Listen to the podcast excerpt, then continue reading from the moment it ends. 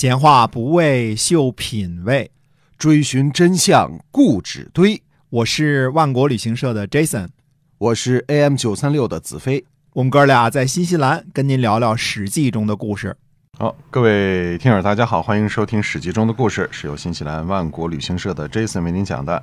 呃，我们给您介绍一下我们的这个线上购物平台万国到家啊。嗯，是的，非常简单啊，嗯很好用，就在微信当中呢搜索“万国到家哎”就可以了。嗯呃，但是在中国的朋友呢，您注意一下，在注册的时候呢，在电话号码前边加个加号八六。嗯，呃，因为我们是两地注册嘛，对，所以本地的新西兰的呢就简单了。如果是中国的朋友呢，加一个加号八六，然后再加您的电话号码，嗯，这样就能注册，呃，收到这个验证码，就哎很快就成功了。没错。希望您喜欢我们提供的东西啊，包括牛羊肉啊，呃，海鲜呐、还有水果、对啊，我们都是奶粉、嗯红酒，呃，这些新西兰的东西啊。是绝对有品质保证的哈。哎，嗯是。的，接着来讲《史记》中的故事啊。哎，上次呢，我们罗列了一些白起的战绩，实在是不能否认啊，白起是那个时期最杰出的军事天才。虽说那是个名将辈出的年代，嗯，廉颇、乐毅、李牧等都是不世出的将领。嗯那白起呢，有个杀降的恶名，在嗯长平之战中呢，坑杀了几十万的赵国降卒，这是他的一大污点。不过在军事才能方面呢，他确实是出类拔萃的。嗯嗯，呃，白起成名的伊阙之战啊，双方兵力几乎相等，但是白起能够几乎全歼了韩魏联军，在冷兵器时代啊，不得不说是个奇迹。嗯。秦军的将士呢，在军功授爵制的鼓励机制之下呢，非常勇敢。嗯秦军后勤补给充足，军粮和装备呢都不错，但是能够打赢类似伊阙之战这样的战役呢，不得不说呢，是因为白起用兵如神的缘故。嗯嗯，之前呢分析过，攻击楚国有可能是白起出骑兵走水路，把楚国打了个措手不及啊。那长平之战的排兵布阵呢，我们呢介绍了很多啊，嗯几几乎是无可挑剔。所以说白起是战神，应该是不算过誉的哈。是的，嗯啊，公元前二百七十九年呢，白起发起的伐楚战役啊，攻陷郢都。次年呢，烧了楚国国君的祖坟夷陵，在原来楚国的老巢呢，建立了秦国的南郡。他本人呢，也因为这个功绩呢，被封为武安君。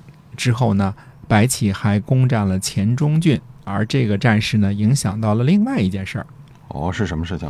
公元前二百七十九年呢，楚国庄乔出黔中，攻克居兰啊，今天的贵州黄平。夜郎啊，还打到了滇池附近啊，滇池在昆明啊，这个大家都知道啊。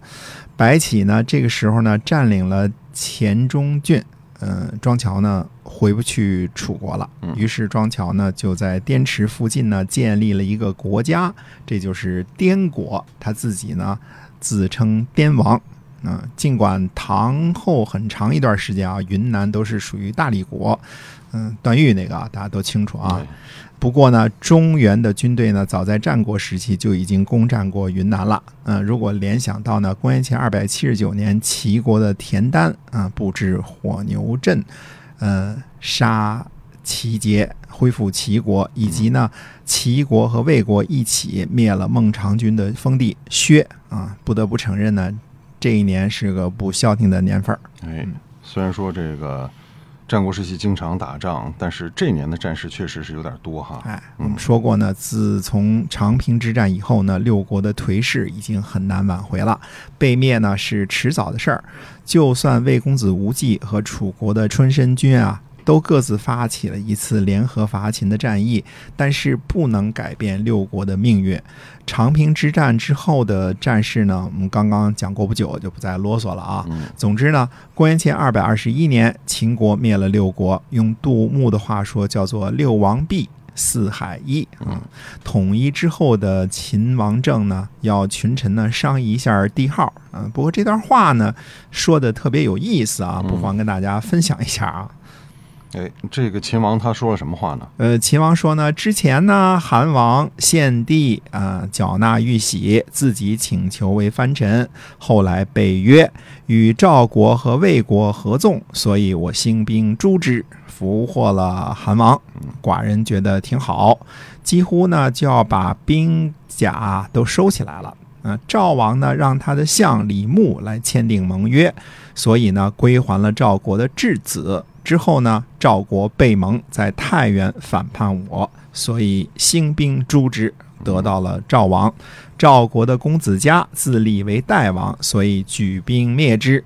魏王一开始约定服从并入秦国，不久呢就与韩赵一起攻秦，后来秦国派兵把他给灭了。那看来都是韩赵魏的错误了。楚王把青阳以西献给了秦国，后来北约攻击秦国的南部，所以发兵诛伐，抓住了楚王，平定了楚地。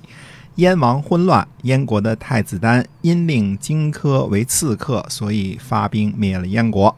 齐王使用后胜的计策，杜绝秦国的使节，啊，妄想作乱。秦国派出军力灭了他的国家，平定了齐国的土地。嗯，那用秦王政的话来说，就是都是六国不好，所以我被逼的发兵灭了他们，是吧？嗯，对，所以说历史都是胜利者书写的哎啊，这种话听听乐呵乐呵就得了啊。嗯 秦王接着说呢，说寡人以渺渺之身兴兵诛暴乱，赖祖宗之灵，六王咸服其孤。啊，天下大定。如今呢，如果不更改名号呢，那就无法彰显成功，传达后世。呃，让大家呢商议帝号。嗯，啊，那大家商议了什么地号呢？嗯，当时秦的显官呢是丞相王绾啊、御史大夫冯无节，啊、廷尉李斯，他们呢就上奏说了，说古代啊，武帝的辖地也就是方圆千里，其外的诸侯。侯服、夷服等有些朝见，有些不朝见，天子也管辖不了。如今陛下兴义兵，诛残贼，平定天下，海内为郡县，法令一统，自上古以来从未有过。武帝也比不上。古代呢有天皇、地皇和太皇，臣等没死，上尊号，王为太皇啊。命令呢叫做制，令呢叫做诏，天子自称朕。啊嗯，秦王回复说呢，说去掉太，留下皇，采用上古的帝位号啊，号曰皇帝，其他如意。那所以皇帝这个名字是秦始皇自个儿起的。哎，没错儿，呃这个名号呢，从秦始皇以来呢，就从来没有变更过啊，历朝历代呢，后来都沿用。嗯，秦皇帝呢，下令追封秦庄襄王为太上皇。皇帝又下旨说呢，朕听说上古的时候没有号，但是有谥号；中古的时候呢有号，死后呢根据行为订立谥号。但是这样的话呢，就是儿子议论老子，臣子议论君王，这是不对的。嗯，臣子不能够议论君王，嗯，儿子也不能议论老子，对嗯，朕呢不要采用。从今往后呢，废止世法，朕为始皇帝，后世呢就按照数字往下排啊，秦二世、秦三世、秦万世啊，传至无穷。哎，那这就是始皇帝和秦始皇这个称谓的由来，是吧？哎，也是秦二世称谓的由来啊啊。只可惜二世就为止了，没有秦三世啊，万世什么的就是笑话了。嗯呃，秦朝的礼法呢，也依循秦国的十月第一个月这个习俗啊嗯。朝贺呢，自十月一日起，这就是所谓的正朔啊。十月为正，第一天为朔。秦始皇呢，推崇武德忠史学说啊，嗯这个在秦汉之际非常的盛行啊。认为呢，周德火德，秦代周德，所以秦是水德。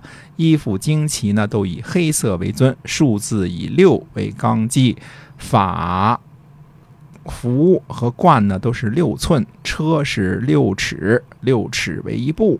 皇帝的乘马呢为六马。